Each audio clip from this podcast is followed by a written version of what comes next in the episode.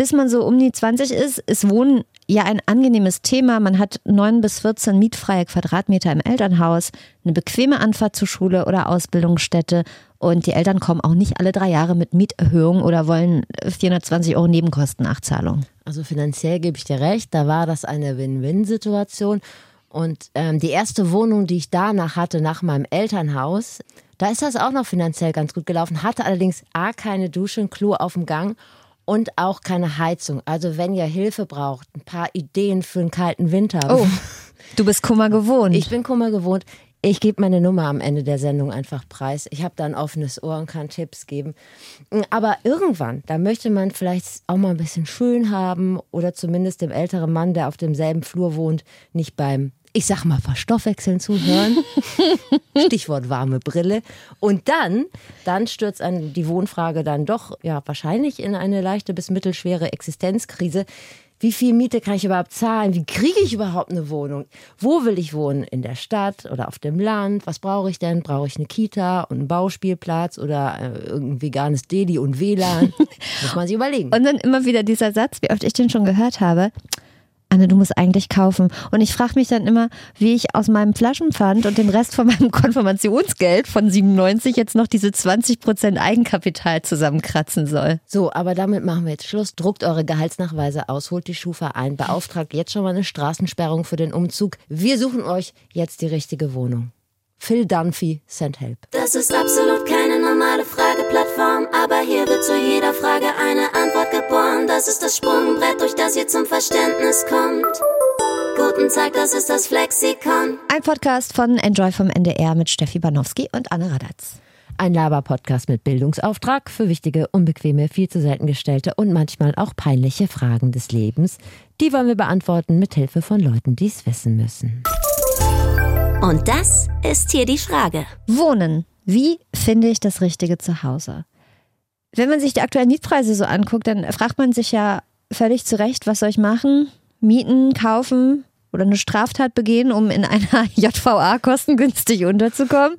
Grüße gehen raus an äh, unsere Flexikon-HörerInnen in äh, München, denn München ist die deutsche Stadt mit den teuersten Mietpreisen pro Quadratmeter. Statista hat das erste Quartal 22 ausgewertet. Platz zwei Frankfurt, Platz drei Stuttgart und wir beide, Steffi, wir wohnen in Platz acht in Hamburg.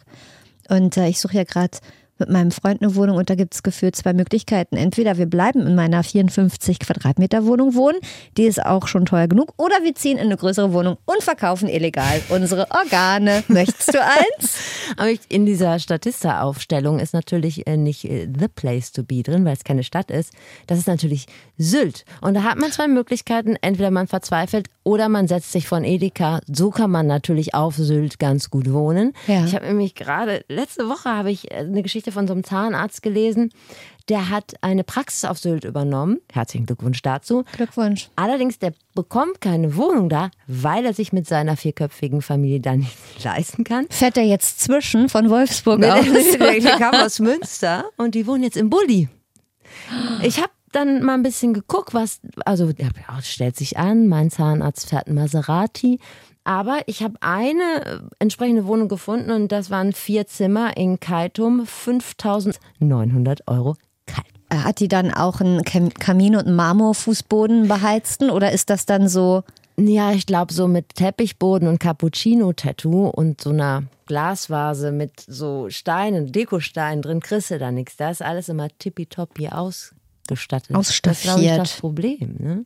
Gut, Sylt kann also schon mal nicht die Lösung sein. Naja, es sei denn, ich komme mal vorbei. Mit meinem Zahnstand ist der Mann schnell saniert und kann sich auch die 5900 Euro leisten. Warte auf mich, ich komme. Ich würde mitkommen. Ich habe auch einen. Ähm, Stimmt, du hast auch was Ich habe einen amtlichen Kostenvoranschlag gekriegt. Ich glaube, ich muss ein halb, ich muss ein Sabbatjahr nehmen, damit ich diese ganzen Kronen- und Implantermine abwohnen kann. Halte durch, fremder Zahnarzt. Wir, Wir sind schon auf dem dem Weg. Wir haben schon das 9-Euro-Ticket nach Sylt gebucht. Es gibt viele Fragen, die man sich so rund ums Thema Wohnen stellt. Äh, kaufen oder mieten, Stadt oder Land oder Mittelzentrum. Und vor allem, wie kriege ich überhaupt eine Wohnung? Weil da scheint in einigen Städten ja wirklich eine also schier unlösbare Aufgabe zu sein. Willst du denn sagen, ob du jemanden dazu befragt hast oder soll ich? Ich äh, habe vorweg- jemanden dazu befragt. Das ist schön. Genau. Gut. Und du hast auch jemanden. Ja, ich habe mit äh, Oliver Leise gesprochen. Der ist Trend- und Zukunftsforscher. Der beobachtet Entwicklung, Trends, Veränderungen auf der ganzen Welt, zieht da seine Schlüsse draus und berechnet dann anhand dieser Beobachtung, wie unser Leben und unsere Zukunft in 5, 10, 15 Jahren aussehen wird, auch was das Wohnen betrifft. Ich habe mit ihm gesprochen über autonomes Fahren, über das Imageproblem von Dörfern und kleinen Gemeinden und darüber, wie Wohnen in der Stadt in der Zukunft aussehen wird. Super spannend war das mit Herrn Du Leise. meinst, du könntest einfach noch ein paar Jahre warten und dann würde sich das Problem von selber erledigen? Ich spoiler zumindest schon mal, dass Oliver Leise gesagt hat, da dieses fancy Wohnen in der Stadt, 140 Quadratmeter Altbauwohnung in Eppendorf, das wird es nicht mehr geben. Wir wohnen alle in der Zukunft sehr viel kleiner und so ein bisschen kommunenmäßiger wieder. Dazu später mehr. Du und Okay. ich, wir machen eine Kommune, ne? Wenn deine Kinder aus dem Haus sind. Das stimmt, ich habe schon wieder geschmatzt, deshalb habe ich gerade Nee, so kurz ganz kurz. innegehalten. Da möchte ich, nee, halte gar nicht inne. Ich muss einmal kurz mein Mobilfunktelefon zücken und eine Nachricht von einem Flexikon-Hörer Von raussuchen. einem kleinen Flexikaner. Von, Entschuldigung. er heißt Onkel Björn. Ich denke, das steht so auch im Personalausweis. und er schreibt, er mag unseren Podcast und er wünscht sich, dass Steffi weiter schmatzt. Oh, das finde ich sehr nett. Falls ihr weitere Körperfunktionen von mir ähm, Ach du lieber Gott. hören möchtet, meldet euch einfach. Wow. Ich habe da noch viel zu bieten. Ich habe einen netten Makler kennengelernt. Aber mit wem hast du gesprochen fürs Lexikon, Steffi? Oh Gott, so ein Fips Asmus. Macht nichts. Also ich dachte eher, dass du an dem Adjektiv nett hängen bleibst, weil so ein netter Makler ist ja ungefähr wie ein schneller Kassierer im Biosupermarkt. Mhm. Glaubt man gibt's gar nicht, aber es gibt ihn. Er heißt Maximilian Mittermeier.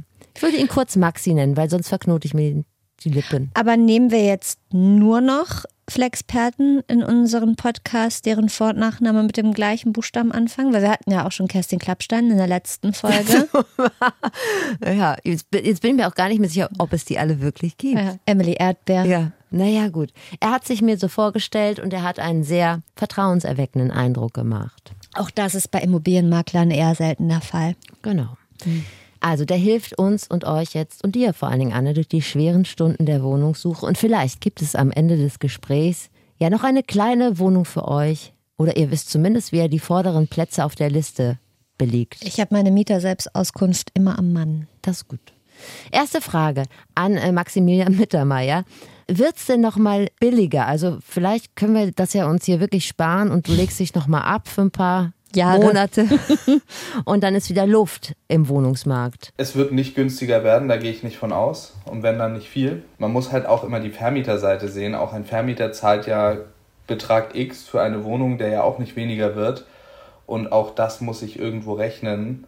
Aus diesem Grund, weil alle Preise steigen, sehe ich nicht, dass die Mieten jemals günstiger werden, zumindest nicht in nächster Zeit. Bisher keine sympathische Antwort, meine Meinung. Und das ist auch so schade. Die Wahrheit tut weh. Und so ganz richtig ist das natürlich nicht. Also die Nebenkosten rechtfertigen bestimmt nicht diese 6000 Euro Kaltmiete in Rantum oder Exakt. Kaltum oder wo das war. Also da spielt vielleicht auch noch Lage, Lage, Lage Ja. eine zentrale Rolle.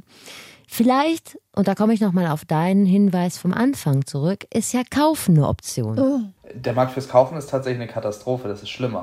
wir, wir reden natürlich jetzt erstmal nur von den guten Lagen, ne? jetzt äh, Außenbereiche mal ausgenommen, aber der Markt ist leer, die Nachfrage ist wahnsinnig hoch und das regiert natürlich auch den, so ein bisschen den Markt also und auch die Preise. Die Preise gehen durch die Decke, aber das Problem ist, dass es auch noch genug Leute gibt, die sich das leisten können. Dadurch werden auch da die Preise nicht senken. Da möchte ich kurz die Geschichte von einer Freundin von mir erzählen, die gerade ein Haus sucht und ein Haus besichtigte und die Maklerin fragte, stand hier mal ein Aquarium? Und die Maklerin fragte, woher wissen Sie das? Mal gesagt, weil dann Wasserschaden ist. Der wurde nicht mal behoben und die Wände waren, glaube ich, auch morsch. Und haben die gesagt, ja, da müssten Sie dann noch mal ein paar Euro in die Hand nehmen. Ich glaube, paar Euro reichen nicht. Also ja, das Gefühl habe ich auch. Also Haussuche oder kaufen bockt auch nicht. Nee. Gesucht wird übrigens auf dem Mietmarkt äh, vor allen Dingen kleinere, also hat Maximilian gesagt, kleinere Wohnungen, Pärchenwohnungen mit zwei, drei Zimmern. Mehr als vier Zimmer gibt es in der Stadt kaum. Maximilian sagt, das liegt daran, dass kein Bedarf ist. Sehe ich persönlich anders. Also Mhm. ich habe das Gefühl, dass sich die Leute einfach stapeln, wie viele Familien ich kenne, die äh, in deiner Wohnung sicherlich noch ein Trampolin aufstellen würden. Mit dem Röhnrad. durch, durch den Flur. mit fünf Kindern. Das wäre für die gar kein Problem.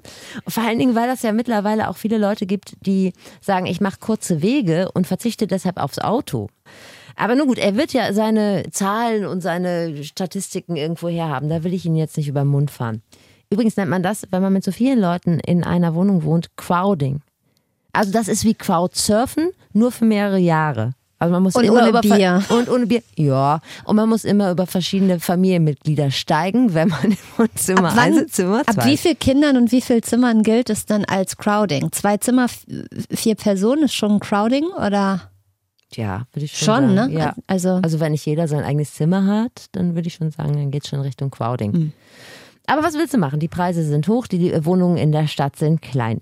Schreiten wir zur Tat, liebe Anne. Hm. Wie gehst du deine Wohnungssuche an? Du hast schon gesagt, dass die Selbstauskunft am Mann. ja. Und sonst? Ich bin angemeldet bei so drei, vier verschiedenen Portalen, wo ich so meine Suchfilter drin habe. Und dann habe ich aber auch immer mal noch geguckt bei so, so was gibt's da, WG gesucht und eBay Kleinanzeigen und diese ganzen Sachen. Man, dann hört man sich natürlich im Freundes- und Bekanntenkreis um. Ich habe meine Ohren überall, Stefanie. Du machst das gut, Danke. sagt ähm, Herr Mittermeier, weil er wird es ganz genauso machen. Ich würde mir Suchagenten stellen bei den alten Bekannten, eBay Kleinanzeigen, Immo Scout, Immonet, Immowelt. Und wenn einem dann was ins Auge sticht, was einem gefällt, dann auf jeden Fall so früh wie möglich reagieren, schnell anschreiben, auch gerne anrufen. Auch ein guter Punkt. Und dann halt den Besichtigungstermin vereinbaren und dann in die nächsten Schritte gehen. Steffi, Hast du eine Büchse Bier aufgemacht oder was war das für ein Geräusch? ich brauche ganz dringend heute Energy Drink, weil ich habe eine sogenannte Radio-Frühsendung moderiert. Ja. Da sage ich euch, das ist wie Waterboarding nur als Job. Das ist richtig anstrengend. Habe ich Respekt vor allen, die das regelmäßig machen. Gar keinen Bock drauf.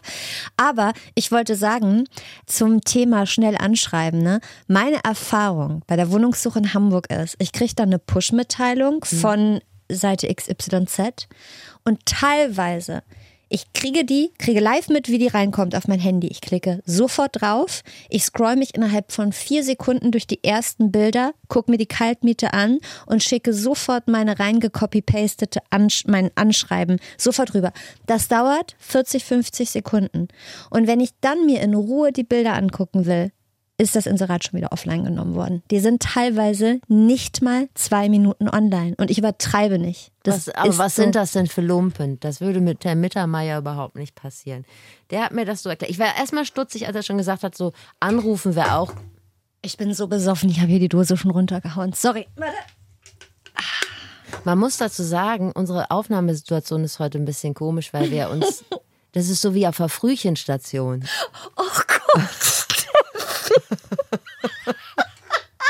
Ich kann dich nicht anfassen, du bist in der Ferne, weil wir einer drohenden Corona-Infektion aus dem Wege gehen wollen. Sagen wir es, wie es So ist. ist es. Deshalb sind wir körperlich uns ferner, als wir es gern hätten. Genau, deshalb ist vieles hier vielleicht ein bisschen schwierig heute oder es irritiert euch. Mich irritiert es auf jeden Fall wahnsinnig. Nochmal zurück zu Ja. Maximilian Mittermeier. Ich war so ein bisschen stutzig geworden, als er gesagt hat, anrufen ist auch eine gute Idee. Ja. Vielleicht machst du das mal. Aber er hat gesagt, nee, das findet er eigentlich sehr persönlich. Und dann habe ich ihn gefragt, ja, jetzt kommen wir nämlich zu deinem Punkt. Wie viele Leute melden sich denn Mhm. auf so eine Anzeige? Also wir sagen jetzt auch, das ist vom Zustand her eine gute Wohnung, das ist wirklich eine schöne Wohnung, davon gehen wir jetzt aus. Dann in, den erst, in der ersten halben Stunde so ungefähr 500 Bewerbungen.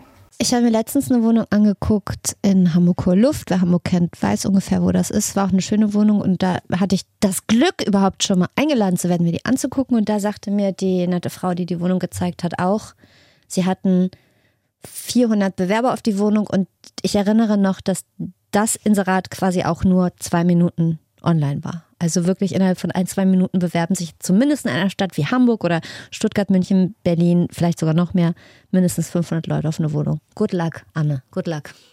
Und du hast wahrscheinlich, hat sie gesagt, melden Sie sich nicht nochmal, wir rufen Sie an? Oder gab's da, Genau. Gab's Wir da, hören voneinander. Geht Alles die Gute. Geschichte noch weiter? Hat Nein. die ein Happy End? Nein, natürlich nicht. Wenn Vielleicht die hast du ja auch was falsch gemacht. Ich habe Herrn Mittermeier Mhm. gefragt, wenn ich da jetzt mich melde und bewerbe, ne? Wie mache ich denn alles richtig? Also jedes Mal, wenn Sie auf ein Objekt klicken und sagen, ja, ich hätte gerne das Exposé, kriege ich ja eine Nachricht darüber. Ähm, das sind dann so 500 Stück in der ersten halben Stunde, Stunde. Und dann wird ausgesiebt. Ne? Dann äh, gibt es die, die sich nach dem Exposé schon mal gar nicht mehr zurückmelden, weil denen irgendwas nicht passt, der Schnitt, die Aufteilung, irgendwas. Das ist dann so ungefähr die Hälfte, die dann rausfällt. Dann ähm, die genaue Adresse geben wir im Internet nicht preis. Die kriegt man erst mit dem Exposé, vielleicht passt die nicht. Und so werden es immer weniger. Dann gibt es einen Besichtigungsblock, den rufe ich dann aus, meistens eine Woche später. Und dann ähm, packe ich den voll. Es ist ja ein Luxus, sich aus solchen Gründen nicht zurückzumelden, weil einem der Grundriss nicht passt. Ich habe mich mal nicht zurückgemeldet, weil ich die Adresse gegoogelt habe und das war gegenüber von einer Methadon-Ausgabe. Da Ach, da dacht- wohne ich. ja, das weißt du doch, dass ich da wohne. Dann war es aber eine andere. Ich weiß ja, wo du wohnst. Ja. Aber da habe ich gedacht, hier will ich mich selbst nicht großziehen.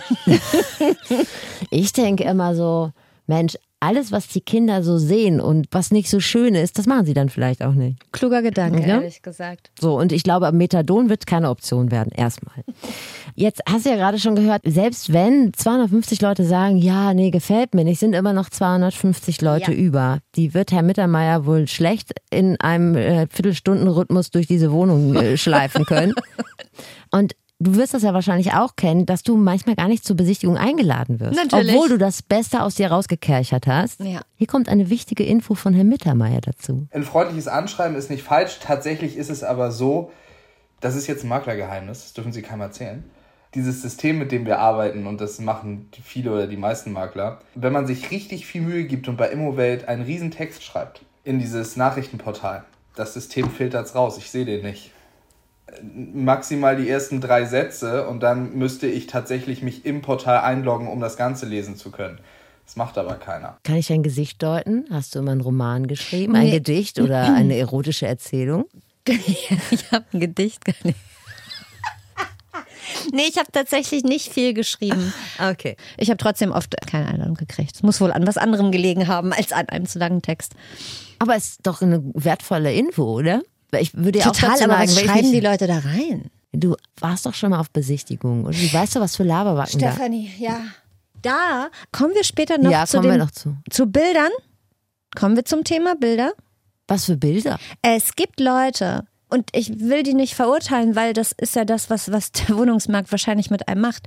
Also spricht sich inzwischen rum, dass es von Vorteil wäre, wenn man sich mit einer kleinen Bewerbungsmappe bewirbt, wo, wenn du dich zum Beispiel als Paar auf eine Wohnung bewirbst, auch ein kleines Pärchenbild von dir drauf ist. Und da denke ich, ich, ich bewerbe mich doch nicht für einen Swingerclub, ich will da wohnen. Das kann denen doch so egal sein, wie ich aussehe. Aber da kommen Leute in die Wohnung und haben noch so ein schönes Bild aus dem Toskana-Urlaub von sich vorne dran gepinnt. Da steig, das möchte ich nicht, möchte das nicht. Oder so eines, wo er ihren Schwangerschaftsbauch hält. Oder wo sie gemeinsam aus den Fingern ein Herz formen. Oder den schiefen Turm von Pisa wieder aufrichten. Lieber alles da dran. Nimm mich bitte mit zur nächsten Besichtigung. Gerne. Ja. Gut, jetzt habt ihr es auf einen Besichtigungstermin geschafft. Gegebenenfalls auch mit einem schönen Foto von euch, mit einem Schnappschuss. Ihr wollt die Wohnung haben, aber da sind natürlich noch andere im Game. Wie mache ich auf mich aufmerksam, möglichst positiv? Interessant ist tatsächlich, wie man sich nach der Besichtigung verhält. Weil dann gibt es ja die Mieter-Selbstauskunft, die Schufa, die Gehaltsnachweise. Ich finde es immer nett, wenn man sich da ein bisschen Mühe gibt, dass man da sagt, okay, ich mache nochmal ein Anschreiben vor, ich rufe mich nochmal in Erinnerung. Weil auch ich sehe ja an dem Tag nicht nur eine Person, sondern wahrscheinlich 40. Da finde ich es tatsächlich nett, wenn man sich Mühe gibt, die Sachen ordentlich einscannt, nicht unbedingt nur ein Foto macht. Der, der Punkt ist ja, als Makler muss man irgendwo aussieben, weil es wird wahrscheinlich nicht nur ein nettes Pärchen kommen, das sich diese Wohnung anguckt, sondern 20. Und dann fängt man halt an auszusieben, indem man sagt, okay, die haben sich Mühe gegeben, da hier ist noch ein Anschreiben bei. Es ist alles ordentlich eingescannt, ordentlich ausgefüllt. Wir sind ja unter uns, und da kann ich ja auch mal was erzählen, was mir eigentlich ein bisschen unangenehm ist. Aber ich habe auch schon danach auch mal eine Nachricht geschrieben, ach Mensch, wie nett, dass wir uns die Wohnung angucken. So, was ich aber wirklich mal überlegt habe, ich habe es nicht gemacht, aber vielleicht mache ich es noch. Ich weiß ja, der hat dann da 40 Meter Selbstauskünfte Ja. liegen. Die sehen alle gleich aus, variieren nur in Zahlen oder so. Und ich kann ja nicht besonders gut zeichnen. Ich kann genau eine Sache zeichnen. Ich habe überlegt, ob ich mal einen Ottifanten male auf eine Meter Selbstauskunft. Einfach, dass der das dann vielleicht sieht und denkt, ach drollig, ein Ottifant. Da wäre ich vorsichtig. Also Ottifant vielleicht, vier Runden Käsekästchen eher nicht. Weil, selbst wenn der... Ich würde jemandem eine Wohnung geben, der einen Penis auf die Mieter selbst Ich auch. Und Maximilian Mittermeier vermutlich auch, aber Ja. er muss es ja immer rein Vermieter Ach ja, weiterreichen. ups. und das ist das kleine Problem. So. Vielleicht lässt es mit dem Ottifanten. Ja. Obwohl ich fände es ganz schön. Aber okay, ist ja trotzdem gut zu wissen. Danach nochmal, jetzt kein Notifanten, aber eine nette Mail schreiben mit: Mensch, was war das toll da in der Mit Wohnung mit Ihnen? Sie, das ist ja, wir haben uns da ja so wohlgefühlt direkt. Dann gibt es ja, du hast gerade vom Foto gesprochen, ähm, aber es gibt auch andere Leute, die finde ich bei solchen Veranstaltungen extrem unangenehm, die sich so ranschmeißen. Was ich auch ganz unangenehm finde, bei einer Wohnung, die ich mir angeguckt habe, oder wir uns, war eine Frau, unser Alter, die war adrett gekleidet Mhm. und sah so aus, als käme sie gerade aus dem Meeting und hatte so ein Jackett an und hatte, hoppla, aus Versehen, am Revers von ihrem Blazer noch ihren Firmenausweis dran gepinnt von ihrer Company, wo ihr Name drauf stand und auch ihre wichtige Position. Ganz nonchalant hat sie bestimmt einfach ganz vergessen abzunehmen. Als du angefangen hast mit der. Geschichte, hatte ich gehofft, dass sie irgendwie kein BH drunter hatte oder Nein, so. ja, das sowas, sowas habe ich noch nicht miterlebt. Also, dass da jetzt Sex zählt, das habe ich noch nicht mitgekriegt. Aber so dieses, ah, hier, ich arbeite übrigens da und da und dieses äh, Makler in den Arsch kriechen und so, das, ich kann das ja gar nicht. Manchmal wünschte ich, könnte das, weil manchmal glaube ich, vielleicht führt es zum Ziel. Ich weiß nicht, ob das zum Ziel führt, aber ich habe Maximilian trotzdem gefragt, wie kommen denn so Taschenträger-Mentalitäten bei ihm an? Da, da gibt es natürlich eine wilde Geschichte nach der nächsten, aber Bestechungsversuche gab es schon, meistens aber finanzieller Natur. Nehme ich natürlich nicht an, besonders weil bei, bei mir in der Maklerei ist es natürlich so, dass wir auch verwalten und die meisten Häuser, die ich jetzt äh, vermiete oder verkaufe, mit denen habe ich später noch zu tun. Dadurch versuche ich natürlich das Zwischenmenschliche entscheiden zu lassen, weil wenn ich mit denen später noch weiter arbeiten muss, als Mieter, als Eigentümer, wie auch immer, dann ist es mir natürlich viel wichtiger, als da jetzt eine schnelle Markt zu machen, dass ich mit denen auf Dauer gut klarkomme. Vielleicht bringst du mal so ein Fläschchen aufgesetzten mit. Ich wollte gerade sagen, ne, ich habe auch gedacht, wo endet das alles wohl, ne? wenn die kein Geld annehmen können und die Menschen aber denken, irgendwann kommen die mit Präsentkorben, dann backen die einen Bienenstich, dann genau setzen die selbst einen an, dann bringen die ein schönes Badeöl. Ich werde nichts mitbringen. Okay. Ich würde gern bestechen, aber ich habe kein Geld. Was mich noch wahnsinnig interessiert hat, was sind denn die No-Gos? Also, was sollte man sich am besten sparen, wenn man Interesse an der Wohnung hat? Dazu zählen Privatinsolvenzen, 37 Katzen. Also eine Katze, ein Hund ist für mich vollkommen okay, aber ich hatte auch schon mal eine Dame, die wollte mit 10 Katzen einziehen. Dann hatten wir vor einem Jahr ungefähr, gab es immer Leute, die Wohnungen gesucht haben, große Wohnungen auch, so, so vier bis fünf Zimmer. Die wollten da dann aber mit ihrer gesamten Großfamilie einziehen. Das tat einem ja auch leid, man wollte denen ja dann auch irgendwie weiterhelfen und vielleicht auch Wohnraum vermitteln. Ging aber nicht, weil man kann natürlich nicht sagen, in einer Dreizimmerwohnung wollten die da mit acht Mann einziehen. Mit Stockbetten. übrigens. Crowding. Ja, ist Crowding, aber ich verweise auf den Anfang nochmal. Es scheint ja einen Bedarf zu geben Ja. für größere Wohnungen. Was ich ja bewundere, ist so die Ehrlichkeit von manchen Menschen. Habe ich auch gedacht. Ich sag doch nicht, ja, hallo. Ich, bin, Drummer in einer Metalband, wir proben bei mir zu Hause. Ich kann Das nicht macht sagen. doch keiner. Nee, Aber ich dankbar kann man ja sein. Also wenn ich mir vorstelle, über mir würde so eine Katzenlady einziehen, nicht. Ja. weiß ich nicht, ob ich so richtig Bock drauf habe. Über mir wohnt eine Wohngemeinschaft mit äh, unterschiedlichen Lebenskonstellationen. Viel Geburtstag ist auch schön. Dann lieber 37 Katzen Ja. fürs nächste Mal. Die sind leise. Maximilian hat übrigens davon abgeraten, falls du da auch schon mal drüber nachgedacht hast, einen Makler oder eine Maklerin zu beauftragen. Man kann es ja auch andersrum machen. Man Ach ja, sagen, man kann- nee. Nee. Nee, gar kein Bock. Nee, musst du auch nicht machen, weil kostet Geld und Ja. ist für ihn auch nicht so sympathisch. Ja, vielleicht, wenn man gar keine Zeit hat, aber ansonsten macht das keinen Sinn. Was allerdings schon geht, sind so Sachen wie äh, Zettel an der Straßenlaterne. Zum Beispiel, also besonders in den Stadtteilen, die wenig Wohnungen zur Verfügung haben, also die, die sehr beliebt sind, würde ich sowas immer zusätzlich machen. Man sollte sich auch immer im Bekannten- und Freundeskreis umhören. Es gibt ja jetzt mittlerweile schon relativ viele, die besonders in kleinere Wohnungen investieren. Dann gibt es natürlich auch immer noch ältere Leute, die über die Zeitungen inserieren oder das schwarze Brett beim Edeka. Habe ich auch schon gesehen. Funktioniert auch alles. Also wenn man eine Wohnung sucht in einem bestimmten Stadtteil, würde ich auch immer die ähm, Supermärkte abfahren und mal eine Zeitung mir kaufen. Ich sehe das bei uns in der Nachbarschaft auch manchmal, dass da so Zettel hängen. Er, Kinderarzt, sie, mhm, suchen drei Zimmer, bla. Was wird auf meinem Zettel stehen? Wenn ich jetzt mal so einen Zettel auf, kannst du mal so einen Zettel für mich formulieren, was auf meinem Zettel stehen würde als sympathische Nachmieterin für Ihre Dreizimmerwohnung? Ich meine, was hast du denn nicht, was man als Vermieterin gerne hätte? Du bist leise, du Das bist stimmt. nie da, Stimmt. Ich bin wirklich. du nimmst die Pakete an. Das würde mach ich das würde wirklich. ich draufschreiben. Das ist so witzig. Ja. Das würde ich draufschreiben. Ich nehme ihre Pakete Ich nehme an. Ihre Pakete an. Was, ich meine, was Lassen ist Sie denn, mich in Ihrem Haus wohnen. was ist denn ein Benefit für eine Hausgemeinschaft, wenn du die Pakete annimmst? Du hast kein Fahrrad, was immer im Hausflur steht, Kein Kinderwagen, kein Kinderwagen. Benefit? kein Haustier. Ich hatte schon mehrfach Tinnitus, deshalb kann ich nicht so laut Musik hören. Vorteil, nicht für mich, aber für die Nachbarn. Ich lüfte regelmäßig. Und dir ist scheißegal, wie der Vorgarten aussieht. Komplett. Auch das ist nicht unwichtig. Komplett egal. Jetzt ist es ja so, Solvenz ist ja was Schönes, da kann man seine Schufa-Auskunft zeigen und wenn die blanko ist, das ist schon mal eine gute Sache. Auf der anderen Seite gibt es ja natürlich auch viele Leute, die stehen jetzt nicht schon seit Jahrzehnten im Berufsleben oder sind vielleicht freiberuflich. Also gibt es für die vielleicht irgendwie eine andere Möglichkeit zu zeigen, dass Kohle fließt. Ich habe auch kein Problem damit, jemanden zu nehmen, der gerade aus der Ausbildung kommt und äh, Berufsanfänger ist oder Freiberufler. Dann gibt es auch Möglichkeiten, mir nachzuweisen, dass er genug Geld verdient, das zu machen. Also es geht für mich auch bei Miete zahlen viel um Verantwortungsgefühl und dass man Verantwortung zeigt, das zu zahlen. Also das hat nichts damit zu tun, ob man jetzt ein Berufsverhältnis hat, was unbefristet ist oder nicht. Ich habe übrigens mal gehört, dass man zum Beispiel auch seinen Fitnessclub darum bitten kann, dass die einem ausstellen, dass man regelmäßig die Beiträge zahlt, zum Beispiel. Ein Scherz. Bin immer noch dabei, deinen Zettel zu kreieren. Ja. Es gibt etwas, was mich auch wahnsinnig stört, nicht so wegen An der mir? Lautstärke, so. nee, aber Nachbarn, nicht wegen der Lautstärke, sondern vielleicht auch wegen des Neides. Wenn ich zum Beispiel höre, dass Leute viel feiern oder viel Sex, Sex haben, haben. dann macht mich das einfach traurig. So Leute möchte ich nicht um mich haben. Tja, Denn- Steffi, dann werden so, wir wie sieht, denn, Nachbarn. wie sieht das denn bei dir aus? Wenn du zum Beispiel auch schreiben würdest, ich bin unglaublich langweilig im Bett, zum Mhm. Beispiel, und habe relativ wenig Freundinnen.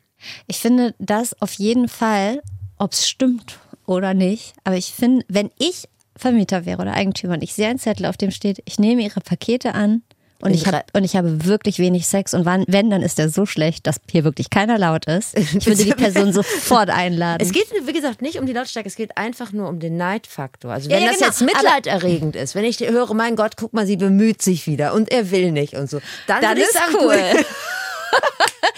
Also das heißt, du klingelst dann, sagst nicht, können sie leiser Sex haben, sondern können sie ein bisschen schlechteren Sex haben, bitte. Oder ich sage einfach, das tut mir aber leid. Schönen Abend noch.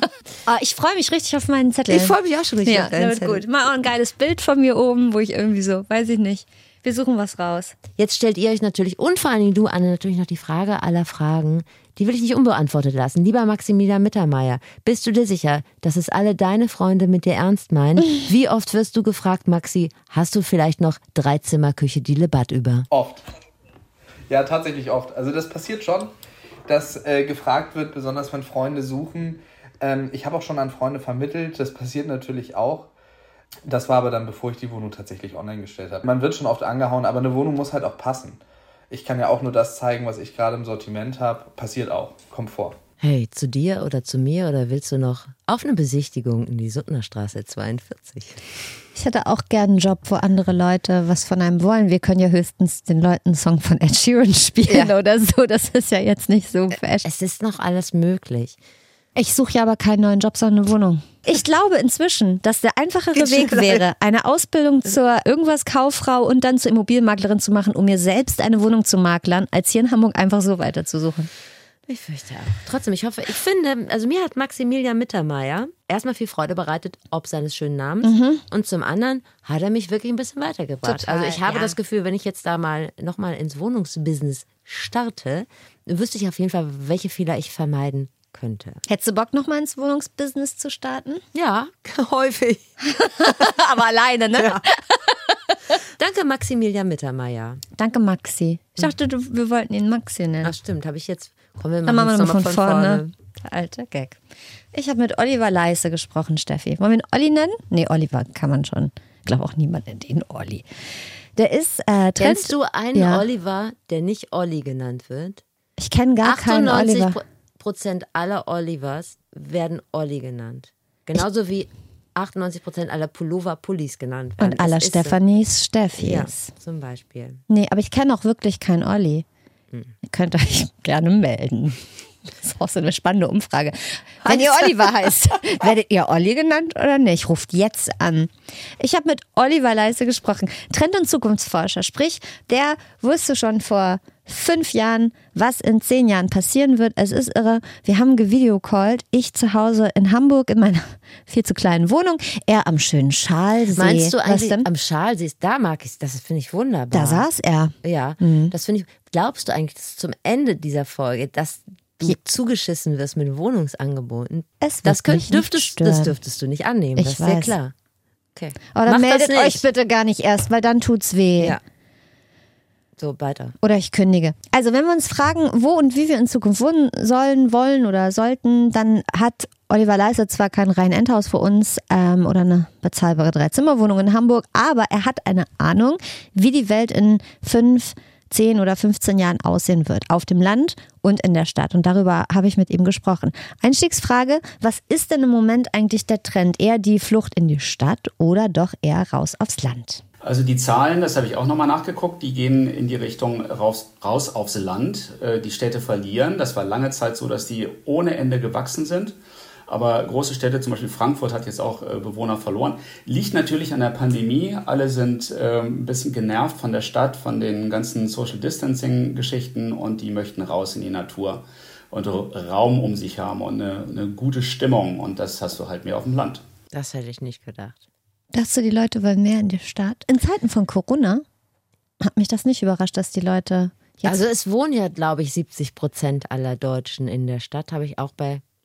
Lass mich nachgucken. Daher kommt wieder jemand und sagt so, und die da Quelle? fehlt die Quelle. Die Quelle? Nein, da lassen wir uns Zeit. Das Ja, wollen wir alles mal. belegen. Warte mal, sag ich euch. Das IFO-Institut.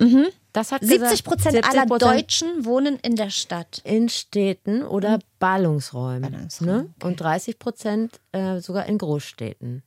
Nur, dass ihr es wisst. 30 von den 70, okay. 30 von den und 40 Prozent in Mittelzentren oder Ballungsräumen. Auf jeden Fall mit der Pandemie, weil ich ja gerade schon meinte, mich hat es jetzt nicht so gewundert, dass jetzt vor allem seit Corona oder durch Corona viele Leute theoretisch das Land bevorzugen.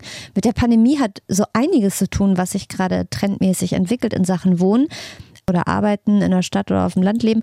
Weil unsere Denkweise hat sich da extrem verändert, weil man, sagt zumindest Oliver, halt dazu gezwungen wurde, so ein bisschen in sich zu kehren, sich zu fragen, was will ich denn überhaupt? Was konsumiere ich? Was brauche ich wirklich? Und das entwickelt wohl gerade eine Riesenmacht, die sich auch die nächsten Jahre noch auswirken wird. Also, weil es gibt ja ganz neue Optionen.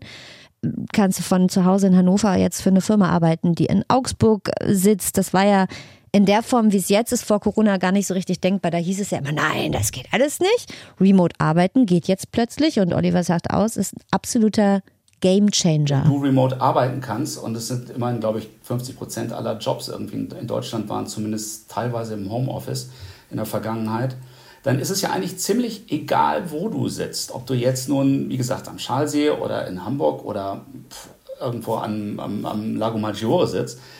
Äh, das ist erstmal offen. Die, die Arbeit ist da, die muss gemacht werden. Und wenn du das digital schaffst, das zu äh, managen, dann bist du völlig frei. Und dann ist die Welt eigentlich auch der Arbeitsmarkt. Dann können wir in Deutschland auch Leute rekrutieren, die vielleicht irgendwie gerade äh, an der Westküste Amerikas sitzen. Das, das löst die Probleme. Also ich glaube, ähm, wir sind in der angenehmen Phase, dass ja genug Arbeit da ist und dass wir ähm, uns das aussuchen können, wo wir jetzt nun gerade sind. Also es gibt natürlich, wenn du am Schalsee wohnst oder auf einer Insel oder ich weiß es nicht, irgendwo, wo es schön ist, die eine Sache, aber es gibt ja auch Orte, die sind einfach wahnsinnig öde. Ja, da kommen wir nämlich auch noch zu, wie öde manche Orte sind. wie gesagt, früher konnte man sich vielleicht überlegen, äh, bleibe ich im Heimatdorf oder ziehe ich in die nächstgelegene Großstadt. Aber inzwischen ist alles möglich. Und Oliver sagt auch, das Wichtigste in Zukunft wird sein, dass man mobil bleibt. Also früher wollte man alles möglichst stabil haben, einen Wohnort, eine Heimat und da bleibt man dann. Da baut man sich ein Nest und lässt sich irgendwie nieder. Aber in Zukunft wird Agilität, sagt er, eine viel größere Rolle spielen als Stabilität. Versuch mal in New York jungen Leuten ein Auto zu verkaufen dann gucken die dich an und sagen, was soll ich denn damit? Da muss ich dann irgendwie tanken und muss dann Versicherungen bezahlen und muss dann Parkplätze suchen und das muss zum TÜV. Gar keinen Bock drauf. Ich will doch relativ frei sein. Ich hole mir ein Sharing-Auto oder lass mich von Uber fahren. Das ist doch viel, viel cooler.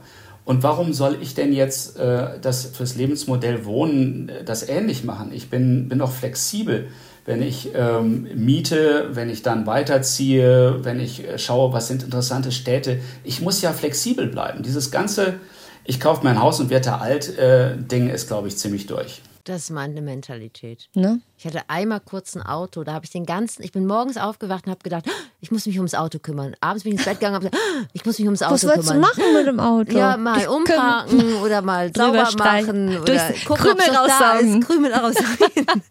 Wie Roland Kaiser, nee, wer war es doch? Roland Kaiser hat diesen Tick, dass er, wenn er mit jemandem ein Auto fährt, ja. schon während des Autofahrens, wenn er sieht, der isst was oder der verliert eine Schuppe, immer schon so mit, mit einem Handstaubsauger am liebsten hinterher saugen würde, weil er sich so Sorgen macht, dass sein Auto voll krümelt. Aber das führt jetzt ein bisschen weg vom Thema. Der darf mein Auto nie sehen. Ja. Nun sind wir ja nicht in New York, sondern, äh, keine Ahnung, ihr Flexikon-Hörerinnen, Hörer lebt vielleicht in, in Münster oder Kiel oder in Wismar.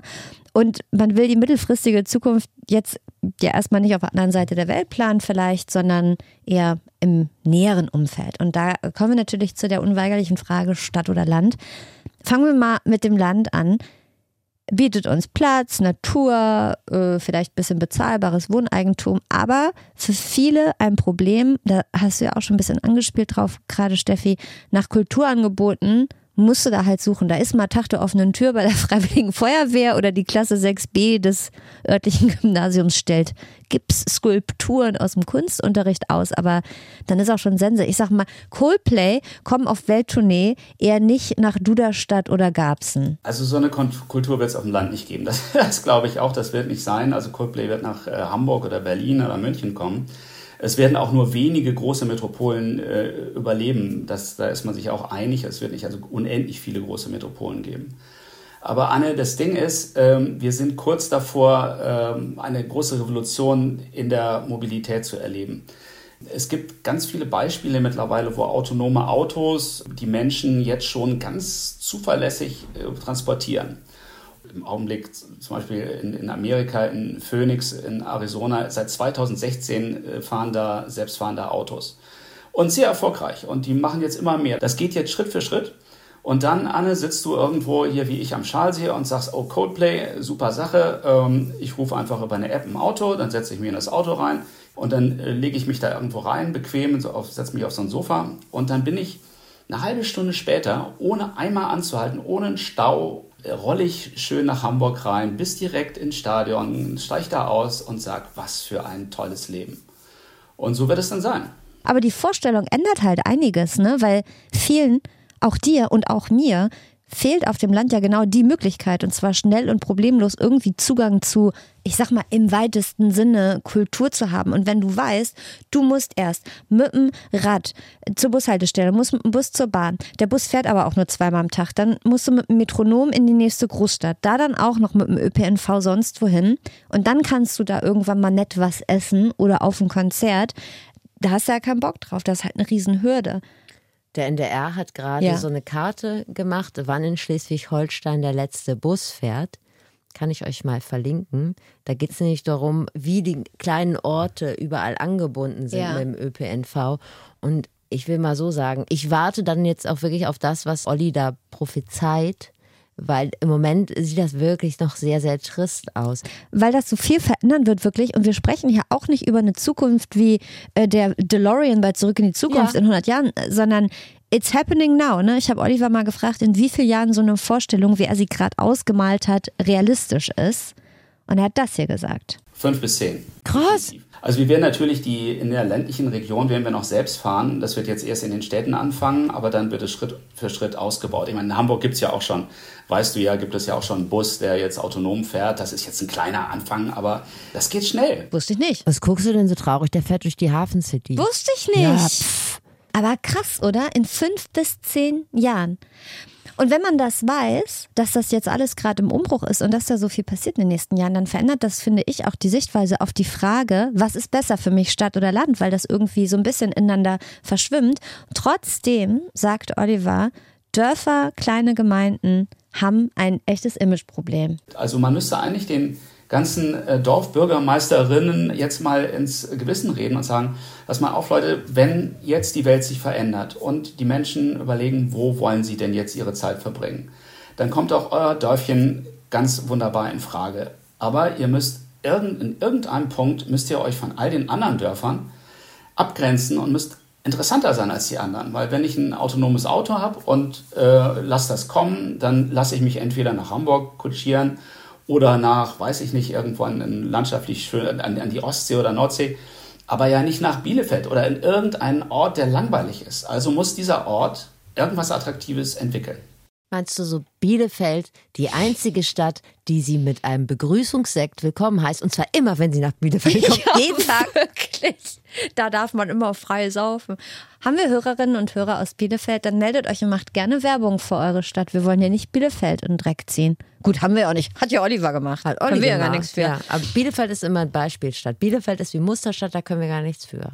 Er sagt übrigens auch, die Durchmischung ist immer super wichtig. Also auf dem Dorf sollten natürlich nicht nur, wie es jetzt leider viel ist, alte Leute leben, sondern auch das Dorf braucht Kinder und Teenies und Subkultur. Und andersrum sollte die Stadt aber auch nicht nur aus hippen Marketing-Studenten bestehen, die ein Startup gründen und Schlimm. E-Roller fahren, genau, sondern da braucht man Rentner und Senioren, die so ein bisschen Ruhe ins Chaos bringen. Und er sagt wirklich, immer wenn man merkt, dass man irgendwo lebt, wo nur Leute wie man selbst leben, also nur Studenten oder nur Familien, nur Pensionäre, dann sollte man abhauen. Nochmal einmal kurz zurück zu den Dörfern und den Kleinstädten und den Appell an die Bürgermeisterinnen und Bürgermeister von Oliver. Wenn die jetzt vielleicht gerade zufällig zuhören und denken, das ist eine nette Idee, haben wir auch schon gemerkt, aber wie kriege ich denn dieses Dorf hier imagemäßig hochgepetert? Wie mache ich aus einer Eckkneipe, einem maroden Spielplatz und einem Puppenmuseum, einen Ort, an dem Leute Bock haben zu leben, dann hat Oliver folgenden Marketing-Tipp und zwar braucht jeder Ort, jede Stadt, jedes Dorf die vier Cs und zwar Commitment, Convenience, Creativity und Connection. Er erklärt das nochmal ein bisschen genauer. Das erste ist Commitment. Wenn du in irgendeiner Weise Haltung beziehst, für was einstehst, dich um irgendwas kümmerst, weiß nicht, die Jugend unterstützt, den Kindern noch irgendwelche Angebote machst oder eine besonders ähm, besondere positive Psychologie in deinem Dorf bietest, was auch immer, dann hast du erstmal schon mal einen super Punkt. Das zweite ist Convenience, machst den Leuten bequem. Du könntest ja auch mal sagen, ich mache jetzt eine Region oder ein Dorf, da sponsere ich die gesamten Verbindungen, bezahle alle Taxen und so kommen auch ältere Leute wunderbar von A nach B. Oder du kannst überall irgendwie easy parken oder so. Der dritte ist Kreativität, also das ist das, was Kultur angeht, Erlebnisse. Die Menschen wollen Erlebnisse, die wollen nicht einfach nur irgendwie da rumsitzen und warten, bis es irgendwie dann dunkel wird. Also fast jeder zweite Haushalt ist ein Single-Haushalt. Und die Leute, das große Problem unserer Gesellschaft ist da diese Einsamkeit.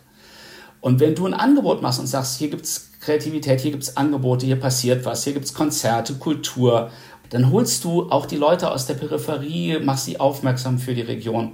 Das ist super. Und der vierte Punkt ist übrigens das C, Connection. Das ist genau das, dass du sagst, wie hole ich die Leute aus den Wohnungen raus? Wie mache ich was gemeinsam? Wie kann ich die einbeziehen? Wie können wir gemeinsam Initiativen entwickeln? Und dann kriegst du auf einmal Angebote, äh, die ganz neu sind und ganz ungewöhnlich. Und dann hast du auch eine Zukunft, auch als Dorf um die Ecke. Klingt nach einem Ort, an dem ich mit dir meinen Lebensabend verbringen wollen würde. Zwischen den vier Cs. Zum einen Mhm. finde ich das natürlich sehr klug und klar, das ist schlau. Zum anderen könnte man auch einfach sonst hinter jeden Ortsnamen das Wort Manufaktur. Oder man verkauft in jedem Ort Craft Beer. Ja, dann das fünfte C. Genau, Craft, Craft Bielefeld. genau. Com äh, Communication. Das ist Nee. Craft Bielefeld. Craft das ist nicht Bielefeld. Bielefeld, es ist Craft Bielefeld. Oder Bielefaktum. Und schon kommen euch die hippen Großstädte. Ja, Bielefaktur. Bielefaktur und die brennen euch die Bude ein. Bürgermeisterin oder Bürgermeister von Bielefeld, rufen Sie uns an. Dieser Tipp ist umsonst. Aber wir würden gerne nochmal im Stadtwappen aufteilen. Genau. Geil, wir, unser, unser beider Konterfei im Stadtwappen von Biele- Bielefeld. Bielefaktur. Von äh, Bielefaktur. Ach, Bielefaktur, Ja. okay. Die Ha, Craft- wird verwirrend. Die Craft Bielefaktur. Die Craft Bielefaktur. Ein Ort zum Leben und Leben. So, kommen wir zum Land jetzt mal zur Stadt, weil viele sagen ja vielleicht, ich habe aber ich will nicht aufs Land, ich habe auch keinen Bock zu warten, bis da die Kultur mal ankommt. Ich will in die Stadt, aber bin halt auch nicht Krösus und bei 1,8 Kaltmiete für drei Zimmer steige ich aus. Deshalb habe ich mal nachgefragt, ob das mit den explodierenden Mieten und Preisen für Eigentum und diesen riesigen Wohnungen in der Stadt eigentlich unendlich so weitergehen wird, bis wirklich nur noch das obere Drittel überhaupt in der Stadt leben kann. Diese ganze Geschichte, ähm, die großen Wohnungen, die wir in der Stadt noch haben, ich glaube, das ist so etwas, das wird man später nochmal irgendwie, wird man schmunzeln und sagen, ja, ja, 200 Quadratmeter in Eppendorf, ja, das war eine Zeit, das, das ist aber lange her. Die Wohnungen werden kleiner und dadurch, dass sie kleiner werden, werden sie auch bezahlbar. Und vielleicht braucht mir ja auch gar nicht jeder eine Küche oder ein, ein großes Wohnzimmer. Vielleicht reicht es, wenn wir ein schönes, gemütliches Schlafzimmer zum Rückzug haben, um uns zu erholen. Vielleicht ein Bad, äh, das wird, wird immer noch dazugehören. Aber andere Räume, die werden wir uns teilen können in den Städten. Also es gibt so die Theorie, dass wir ein Drittel Wohnraum haben werden, ein Drittel Gemeinschaftsraum. Nicht? Also man kocht dann zusammen oder man hat dann äh, Räume, die man gemeinsam nutzt. Und ein Drittel ist öffentlicher Raum, wo Kultur stattfindet, wo dann die Stadt eben auch Angebote macht und Bildung und was auch immer, Erlebnisse, Kultur. Das wird ganz spannend sein. Da sind wahrscheinlich Infektionskrankheiten, Pandemie noch nicht mit eingepreist. das ist immer so ein bisschen meine Sorge.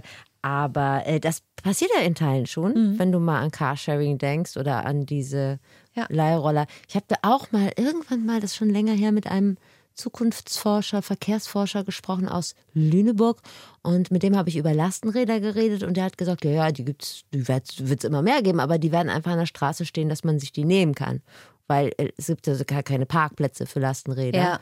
Das ist ja in Teilen schon passiert. Also, das hat er mir vor zwei Jahren erzählt, da hätte ich das noch nicht geglaubt, aber genau so ist es ja. Deshalb glaube ich auch, Olli, so wird es kommen. Wird alles irgendwie kommuniger. Ich weiß gar nicht, ob ich da so Bock drauf habe. Ich glaube, ich komme da gar nicht drum rum, weil die Mietpreise werden irgendwann so teuer sein, dass man eben sich so seine, weiß ich nicht, 70 Quadratmeter gar nicht mehr leisten kann. Aber ich bin ja so unkommunig. Ich kriege einen Affen mit anderen Leuten. Wir schieben dich abends immer in so einen Schrank zum Schlafen und okay. Und dann, mehr, mehr Kontakt brauchen wir nicht. das finde ich gut. Ja.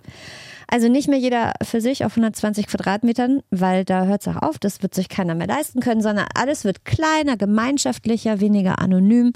Also eigentlich ja genau das, was vielen Leuten in der Stadt ja fehlt. Ne? Also dass hier so wenig Gemeinschaftliches passiert, sondern jeder macht so sein eigenes Ding, so wie ich. Das wird sich verändern. Und Oliver sagt auch, dass das Leben in der Stadt auch dadurch lebenswerter werden wird, dass es viel grüner wird. Also wenn diese Sache mit dem autonomen Fahren zum Beispiel sich durchsetzt und weniger private Autos unterwegs sind, dann gibt es weniger Parkplätze, Parkhäuser, weniger Smog, ne, mehr Grünflächen, dadurch mehr Platz für Kultur oder halt einfach äh, für soziales Rumgehänge im Park. Und auch da verschwimmt ja dann eigentlich wieder die Trennschärfe zwischen Stadt und Land, weil Land wird vielleicht städtischer durch Kulturangebote und die Stadt wird ländlicher. So kann man es, glaube ich, runterbrechen. Und wir sprechen ja die ganze Zeit von gut wohnen. Wo will ich wohnen? Was finde ich gut? Wo kann man gut wohnen? Und ich habe Oliver nochmal gefragt, wie man denn überhaupt gut wohnen definiert. Gutes Wohnen wird im Augenblick so definiert, dass der Idealfaktor ist, diese 15-Minuten-Städte, hast du bestimmt auch schon gehört, dass man sagt, wenn ich in 15 Minuten von meinem Wohnort alles erreichen kann, was ich brauche, ist es perfekt. Das ist die perfekte Situation. Im Prinzip ist Hamburg ja auch ein ganz gutes Beispiel, weil in Hamburg haben wir ja so ganz viele Dörfer, die zusammengeschlossen sind. Und jeder Stadtteil ist für sich genauso eine 15-Minuten-Stadt. Und darum ist das äh, auch so, so ähm, begehrlich, in, in Hamburg zu wohnen, weil das eigentlich schon so von, von der Tradition drin ist. Aber da in die Richtung wird es gehen. Und dann wird der Wohnraum auch gar nicht mehr so teuer, weil ich gar nicht mehr so viel Raum brauche. 15 Minuten Stadt. Ich finde, Lüneburg ist auch so eine 15 Minuten Stadt. Ist doch genauso arschteuer. Ich habe mir mal, Ja. Ich habe mir mal Wohnpreise angeguckt im Vergleich Stadt-Land und ich habe mir dann so als Beispiel, als Referenz den Ort rausgesucht, wo ich groß geworden bin. Wachtendonk am linken Niederrhein, geht da mal gucken, wunderschön. Ja, ich bin gespannt auf die Es ist Mietpreise wirklich in. Wachtendonk. Natürlich, du kommst daher, da muss es ja schön Es sein. muss schön, mittlerweile ist es da schön. Und äh, was wirklich ins Auge sticht, ist, also ganz billig ist es da auch nicht mehr. Nee. Und was wirklich ins Auge sticht, wenn du dir Wohnungen anguckst im städtischen Bereich, häufig ja auch Tauschwohnungen mittlerweile. Oh, das macht mich Ey, so Entschuldigung, ich wütend. wusste nicht, dass ich damit so eine Runde aufreiße. Da möchte ich einmal was zu sagen. Und zwar im Namen von allen, die gerade verzweifelt Wohnungen suchen. Wie zur Hölle stellen diese ganzen Leute, die ihre Tauschwohnung da reinstellen, sich das mal vor. Erstens ist es ja schon unwahrscheinlich, wenn ein Paar sagt, wir haben eine Zwei-Zimmer-Wohnung und tauschen gegen eine Fünf-Zimmer-Wohnung, weil wir kriegen jetzt Zwillinge, musst du auch erstmal jemanden finden, der zufällig gerade von einer Fünf-Zimmer-Wohnung sich verkleinern will. Und zweitens, mein Vermieter wenn ich dem sage, äh, ich würde gerne Wohnung tauschen, das hier ist Steffi Banowski, die wird diese Wohnung übernehmen ab 1.10., da wird er auch zu mir sagen, entscheide immer noch schön ich, wer die Wohnung am 1.10. übernimmt. Und dann muss ich ja erstmal Glück haben, ob du da überhaupt eine Chance hast oder nicht, oder ob der sagt, ich suche schön selber. Und ich frage mich bei diesen ganzen Tauschangeboten, ob das wirklich mit allen Vermietern schwarz auf weiß geklärt ist, dass der aktuelle Mieter einen Nachmieter stellen darf. Ich kann es mir nicht vorstellen. Das wollte ich nicht, dass ich dich da jetzt so. Ich bin wütend. Sie ist wütend. Wenn Sie Vermieter sind und darauf eine Antwort haben, melden Sie sich über Flexikon. Zurück zu deiner Heimatstadt und den Mietpreisen. Vielleicht ziehe ich da nämlich hin. Sag mal. Nee, Da fährt nicht? der letzte Bus wirklich um 19.30 Uhr. Ja, aber da Das kann hab ich mir im remote Rahmen, arbeiten. Habe ich mir im Rahmen dessen nämlich auch mal ange- Ja, das kannst du wohl. Ist es wirklich auch gar nicht los. Da, sagen wir mal, du guckst dir so eine Vier-Zimmer-Wohnung an, die kostet da vielleicht, weiß ich nicht, 750 Euro. Das ist jetzt, ja, das ist natürlich sehr günstig, aber da ist wirklich gar nichts. Und Ja. das hat sich in den letzten Jahren auch wirklich gesteigert. Lass sie 1100 äh, Euro kosten. Okay. Und was der Riesenunterschied ist, die Wohnungen in der Stadt, die sich präsentieren im Internet, da ist eine Designerküche drin, alles weiß, ein schönes Sofa, der Hund passt zum Sofa, du weißt, was ich meine. Und du guckst dir dann so eine Wohnung an auf dem Land, da ist noch Schwammtechnik, da ist noch ähm, ja so Deckenstrahler, weißt du, wo so symmetrische Dreiecke sind und weißt du, was ich meine? Ich weiß exakt, was du meinst. Hatte ich in meinem Jugendzimmer, als ich 14 war. Genau, dann sind da so Plastikstühle, so, so Lederfake-Stühle. Massagestuhl, also ein Genau, Fernsehsessel. Viel, viel Deko oder kleine süße Frösche gucken von der Seite ein. Also das fällt mir schon auf und wenn man das vielleicht auch schon mal ein bisschen attraktiver präsentieren würde, das wäre ja schon mal der erste Schritt zur äh, Dorfmanufaktur. Zu, zur Bielefaktur. Ja. Zur Craft Bielefaktur. Da kam ich, wie kam ich denn jetzt? Das drauf? weiß ich auch nicht, das kann ich dir auch nicht sagen. Aber ich will mich abschließend nochmal bedanken, weil ich finde, das sind irgendwie so ein bisschen optimistische, positive Aussichten, also spannende zumindest, die Oliver Leisse da geboten hat. Der war wahnsinnig nett und der hat so spannend erzählt, dass ich an seinen Lippen hing und dass er es tatsächlich geschafft hat, mir, und ich bin wirklich 100% Stadtmensch, so ein bisschen in mir das Gefühl wach zu rütteln, okay, so in 10, 15 Jahren wäre das Land vielleicht auch was für mich. Und weißt du, womit er mich auch gekriegt hat? Ich mag ja Leute, die einen direkt mit Namen ansprechen. Ja. Und dann macht er immer, Anne, das hast du ja bestimmt auch schon Mhm. mal gehört. Und ich denke, ach Olli, ganz liebe Grüße. Das sind Menschenfänger. Jörg Ja, Thaddeus voll. macht das übrigens Ja? auch. Der weiß überhaupt nicht, der, das kann er abspeichern und dann sagt das und denkt man so, der hat nur Augen für mich. Ja, wirklich. Der, der merkt schon, was für eine kluge Journalistin ich bin, Ja. obwohl ich eigentlich nur gerade reingekommen bin und äh, die Seinen Hose Namen gegoogelt aufhab, hab. Seinen Namen gegoogelt habe. So, ach Steffi, das gewöhne ich mir jetzt auch mal an. Anne, das ist wunderbar. Wollen wir ein Fazit machen? Bitte. Und das ist das Fazit. Also erste Schritte sollten immer sein, Suchagenten aktivieren, schnell sein und erstmal ein kurzes, knappes Anschreiben formulieren. Alles andere sieht der Makler eh nicht. Unterlagen immer schon mal vorbereiten, bisschen ordentlich ist nicht schlecht. Ein Ottifant am Seitenrand sammelt vielleicht Punkte beim Makler, aber vermutlich eher nicht beim Vermieter. Ein gutes Gespräch nach der Besichtigung ist gut. Geld, Eierlikör oder selbstgebackene Donauwelle könnt ihr aber stecken lassen. Das bringt eher nichts. Wenn ihr erst kurz im Job seid oder selbstständig, dann könnt ihr euch auch von anderer Stelle bestätigen lassen, dass ihr verlässlich eure Rechnungen zahlt, also vom Fitnessstudio zum Beispiel oder ihr habt Abos, irgendwie sowas. Und auch ein Zettel an der Straßenlaterne oder im Supermarkt kann manchmal tatsächlich zu Dreizimmer Küche Diele Bad führen. Wenn es darum geht, sich zu entscheiden, wo man überhaupt wohnen will, Stadt, Land, Mittelzentrum, oder in welchem Land überhaupt. Remote Arbeiten gibt euch völlig neue Möglichkeiten. Wenn ihr also über einen künftigen Wohnort nachdenkt, muss das im Zweifel nicht mehr der Ort sein, an dem ihr auch angestellt seid. Agilität schlägt Stabilität, also nur weil ihr euch für einen Wohnort entscheidet, muss das auch nicht für immer sein. Mobil sollen wir bleiben, sagt Oliver Leisse, und je nach Lebenssituation und Bedürfnissen auch einfach nochmal wieder den Wohnort wechseln. Städte werden dörflicher, das Land wird städtischer, die Trennschärfe ist nicht mehr so, wie sie mal war. Und äh, seine Vorurteile gegenüber Stadt- oder Landleben sollte man in den nächsten Jahren dann ruhig über Bord werfen und mal neu sortieren. Wenn ihr irgendwo wohnt, wo alle sind wie ihr, gleiches Alter, gleiches Einkommen, gleiche Ansichten, gleicher Lebensentwurf, dann zieht weg. Und sucht euch eine 15 Minuten Stadt, denn am besten wohnt es sich angeblich, wenn man zu den wichtigsten Orten, also Job, äh, Kinderbetreuungsstätte, Freizeitmöglichkeiten und so weiter, innerhalb von 15 Minuten kommt, bestenfalls sogar mit dem Fahrrad. Und wir sehen uns alle in Bielefaktum. The place to be. Craft, Bielefaktum. Ich finde es wunderbar. Ich auch, ich will trotzdem nicht hinziehen. Da muss mehr passieren als ein, als ein geiler Name. Hast du auch diesen Post von Tabi gesehen, die hier das Intro macht? Welchen? Und die Sprecherin ist. Die ist anscheinend im Hotel und äh, das Buffet ist sehr Dosenobst und fleischlastig. Süße Pfirsiche Süße und und Fleischsalat spielt da eine ganz zentrale Rolle. Zervelatwurst. Und ich finde, nee, vor allen Dingen Fleischsalat. Okay, ich nur- finde, das okay. ist wirklich Germany in a nutshell. Also so ein richtig schöner. Ge- Geht mir persönlich das Herz auf, auch wenn ich Fleischsalat nicht mag, aber es ist so richtig deutsch. Gibt es das überhaupt? Was ist die Übersetzung? Es gibt auch gar kein Meat Salad oder so. Das Gute ist doch Frage. Eine deutsche Erfindung. Oder äh, noch was typisch Deutsches im Zug. Äh, zur Tür rennen lange bevor von Duisburg Hauptbahnhof überhaupt die Rede ist und vor allen Dingen bevor äh, die erlösende Durchsage kommt, äh, Ausstieg in Fahrtrichtung links oder rechts. So dann so hin, nach links oder rechts meandern, ohne zu wissen, wo es hingeht. Das ist typisch deutsch. Ich finde auch typisch deutsch, wenn du beim Arzt bist im Wartezimmer und dann wird jemand aufgerufen, kommt dran und dann meldet sich jemand anderes und sagt, ich war aber vorher da. Und man denkt, ja, aber der, der jetzt drankommt, hat einen abgerissenen Daumen und du hast einen Routinecheck-Termin. Bleib mal ganz locker sitzen erstmal. Ist auch typisch deutsch. Ja, dieses typisch Deutsche, ich finde es irgendwie auch liebenswert, wenn das jetzt nicht so rübergekommen ist. Und wenn man so Schlagzeilen in deutschen Regionalzeitungen anguckt, dann äh, geht mir auch das Herz auf. Da liest man so Sachen wie Schule streicht Schülern das Klopapier oder Polizei stoppt Auto mit Känguru an Bord oder die Woche habe ich auch gelesen, Mann bricht alle Zweige ab. Wo, wo bricht er alle Zweige? ab? Im Harz. Im ganzen Es war in Harz. Baden-Württemberg irgendwo.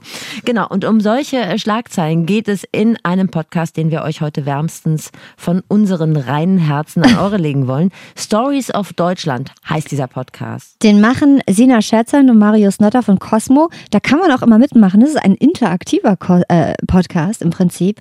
Und dann kann man den Schlagzeilen schicken, die man irgendwo gefunden hat. Und Sina und Marius erfinden dann quasi eine passende Geschichte dazu und müssen rausfinden, wie die Schlagzeile dazu lautet und was tatsächlich passiert ist. Es ist im Prinzip eine hübsche Mischung aus GZSZ und Tagesschau. Best of both worlds. Trifft mich ins Mark, finde ich richtig lustig. Die Folgen äh, gehen meist so eine halbe Stunde und die Zeit habt ihr ja wohl. Nehmt ihr euch die jetzt mal. Stories of Deutschland. Überall da, wo es Podcasts gibt, zum Beispiel in der ARD Audiothek, in freundschaftlicher Nachbarschaft zum Flexikon.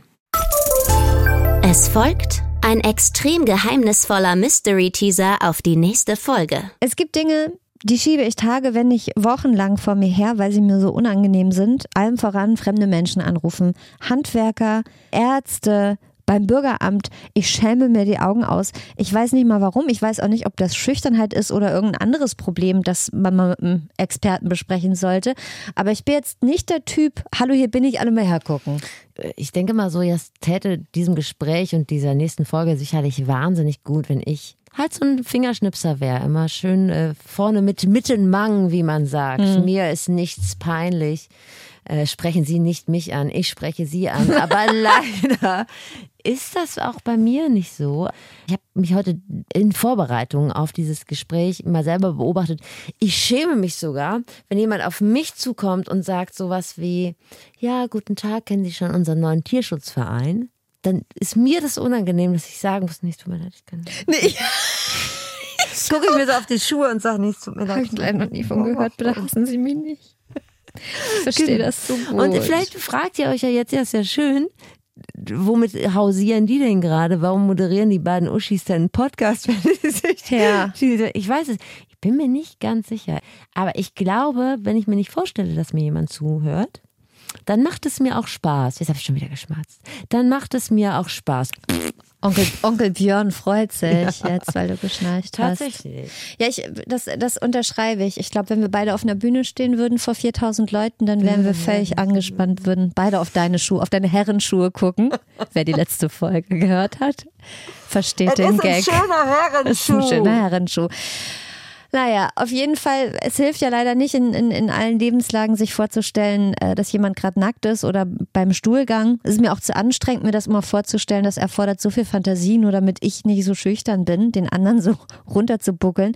Aber ihr kennt das bestimmt auch. Schüchternheit beim ersten Date, Zurückhaltung bei der Arbeit. Ne? Wenn jemand sagt, das ist ja toll, was da gemacht wurde, wer war denn das? Und man war es und traut sich aber nicht mal zu sagen, dass man das war, weil man denkt, nee, ich will auch nicht im Mittelpunkt stehen. Oder ja, vielleicht auch einfach nur, wenn man beim Gynäkologen einen Termin ausmachen will. Selbst das ist, ist für mich schon viel zu abenteuerlich. Wir sind aber sicher, da muss man ja irgendwie dran drehen können an dieser Schüchternheit. Und wir sprechen mit Leuten darüber, die quasi in einem Boot sitzen. Zum Beispiel mit Linda Zerwakis. Linda hält ja jeden Abend äh, ihr, ihr Gesicht in irgendeine Kamera, obwohl sie eigentlich ich würde gar nicht sagen, wahnsinnig schüchtern ist, aber zumindest war sie mal wahnsinnig schüchtern, so als Kind oder als Teenie. Und da fragt man sich ja, was ist das? Wie hat sie das hingekriegt? Ist das Masochismus oder war das eine, eine richtig gute Therapie, die sie empfehlen kann, uns beiden? Und die Frage gebe ich dann auch direkt an Dr. Michael Bohne weiter. Keine Alliteration. Vielleicht kommt das noch. Vielleicht Oh. heißt er Bernd Michael Bode. Hoffentlich. Bohne.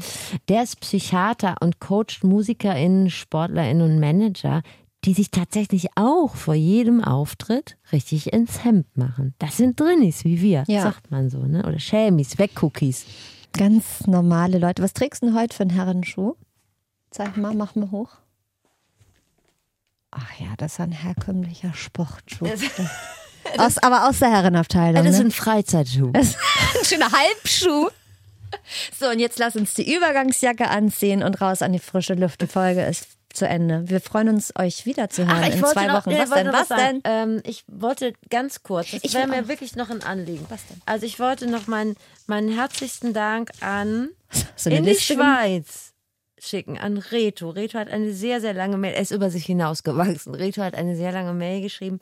Und zwar ging es da um unsere Folge Familie und Beruf. Kriege ich das irgendwie unter einen Hut? Ja. Reto fasst es so zusammen. Also ich kann dieses, es sind drei Seiten, kann ich zusammenfassen. Leider nein, weil die Schweiz da ähm, sehr unflexibel ist. Aber Reto selber ist nämlich in einer Familie aufgewachsen, wo der Vater das alles erledigt hat. Und er findet das sehr erstrebenswert und ist richtig traurig, dass das in der Schweiz für ihn gerade so nicht möglich ist. Das war eine schöne Mail. Ich habe dir auch schon zurückgeschrieben, Reto. Danke. Und ihr könnt uns auch gerne mailen. Ich freue mich. Manchmal sind wir ein bisschen spät dran mit der Beantwortung, aber ihr geht uns da nicht durch. Ihr schreibt es einfach an flexikon.ndr.de zum Beispiel. Und könnt ihr uns bitte. Nee, das ist doof formuliert. Ich mach's nochmal Reto anders. hat uns schon abonniert. Woher weißt du das? Ja, Hast du das kontrolliert? Ja. Also ich glaube, Reto hat uns abonniert und ihr seht, da fliegen euch unsere Herzen zu. Ja. Macht es doch bitte auch. Das ist immer richtig schön. Tja. Jetzt war es das aber, ne? Jetzt die Übergangsjacke an, die Halbschuh schnüren und hurtigen Schenkels ab nach Hause. Lass es euch gut gehen. Jetzt habt ihr neues Wissen gewonnen. Versteht Dinge, die ihr sonst nicht gut geschissen bekommt. Und im besten Fall habt ihr euch was weggenommen. Bis zum nächsten Mal beim Flexikon. Moderation Steffi Banowski und Anne Radatz. Redaktion Katharina Ratzmann und Dennis Dabelstein. Sounddesign Dennis Terrei. Rap und Stimme Zabi Pilgrim.